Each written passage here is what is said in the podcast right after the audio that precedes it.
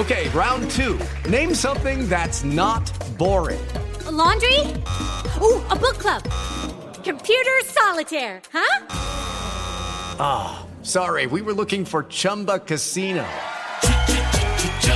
That's right. ChumbaCasino.com has over 100 casino style games. Join today and play for free for your chance to redeem some serious prizes. ChumbaCasino.com. No purchase necessary. Full prohibited by law. 18 plus terms and conditions apply. See website for details. Hola, ¿qué tal? Hoy es jueves 10 de noviembre del 2022 y esta es información que sirve. Quedó en evidencia que Rautel y Vanessa sí están implicados en el feminicidio de Ariadna Fernanda las autoridades recuperaron mensajes de WhatsApp donde los dos se pusieron de acuerdo para cambiar los hechos en este homicidio o feminicidio, pero les falló. Rautel confiaba en que no había video del momento en que carga el cuerpo de Ariadna y lo mete a la camioneta. Creían que estos videos duraban tan solo un día y se borraban. Además, Rautel pidió a Vanessa tener cuidado con los detalles e incluso le dictó la historia que debían contar. ¿No que no sabía nada?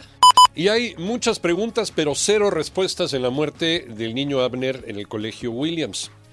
Los papás, hasta el momento, no han logrado nada. Por el contrario, están enojados, y con justa razón, porque las autoridades del colegio ni siquiera les dan la cara. Y ellos, con este dolor, ya que Abner regresó a su casa, pero no regresó como ellos querían. Manolo Hernández.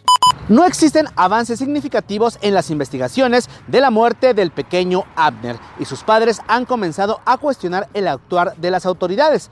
Por una parte, la fiscalía ni siquiera acordonó la zona donde el pequeño se habría ahogado, mientras que la SEP pues tampoco ha dicho de qué forma va a sancionar al colegio Williams.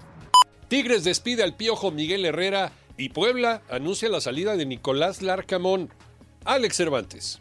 Así es, faltan 10 días para que inicie la justa mundialista, pero en la Liga MX hay noticias, porque Miguel Herrera bailó las calmadas. Los Tigres lo despidieron de la dirección técnica, pero en Puebla también hay noticias, porque Nicolás Larcamón ya se despidió. Ahora todo parece indicar que Nicolás Larcamón asumirá el puesto de director técnico con el conjunto regiomontano. Habrá que esperar cuáles son las noticias, porque se mueve el fútbol de estufa en el fútbol mexicano. Escúchanos de lunes a viernes de 6 a 10 de la mañana por 88.9 Noticias, información que sirve por tu estación favorita de Grupo Asir y a través de iHeartRadio. Que tengas un extraordinario jueves.